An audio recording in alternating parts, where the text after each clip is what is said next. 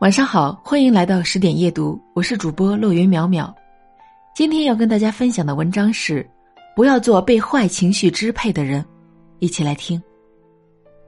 前些日子在家刷微博时，注意到这样一条微博热搜：高铁上泼人热水，泼水女乘客被提起公诉。出于好奇，我看了一下事情经过。事情很简单。在开往海口的高铁上，前座的李女士在调整座椅时，不小心碰到了后座杨女士的水杯。李女士道歉后，杨女士还是不依不饶，并走到开水机旁接了一杯开水，两次倒向李女士，造成她二级烧伤。而杨女士因为涉嫌故意伤害罪被提起公诉。本来是一件对不起啊，没关系就可以解决的事情。最后却落得一人被烫伤、一人坐牢的结果。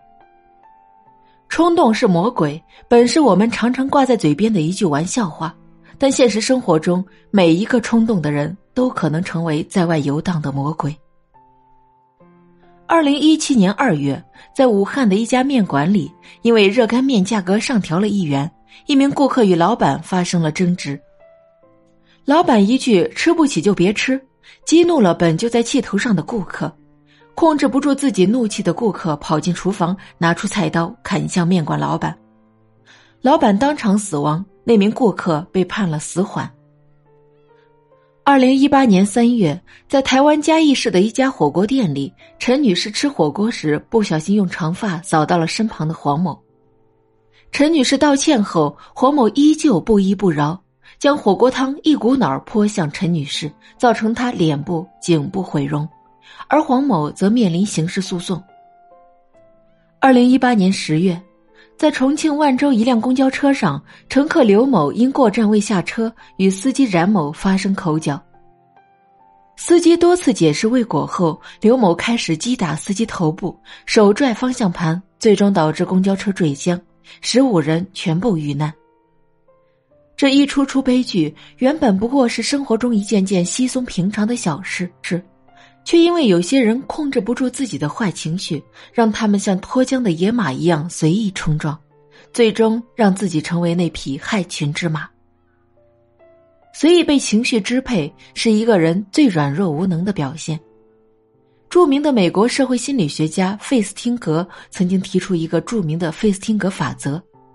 生活中的百分之十是由发生在你身上的事情组成，而另外的百分之九十则是由于你对所发生的事情如何反应所决定。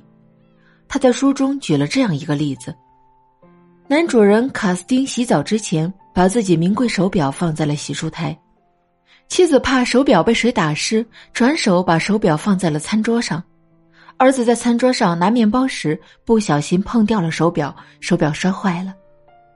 卡斯汀看到摔坏的手表，先揍了儿子一顿，后骂了妻子一通。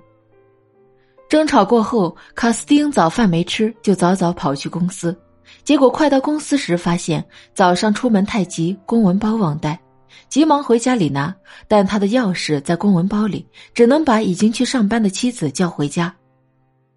拿到公文包后，卡斯汀因为迟到被领导狠狠批评，妻子因为早退全勤奖泡汤了。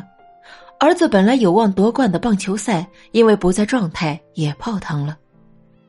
由于手表摔坏这件小事引起的坏情绪，影响了一家人一整天的生活。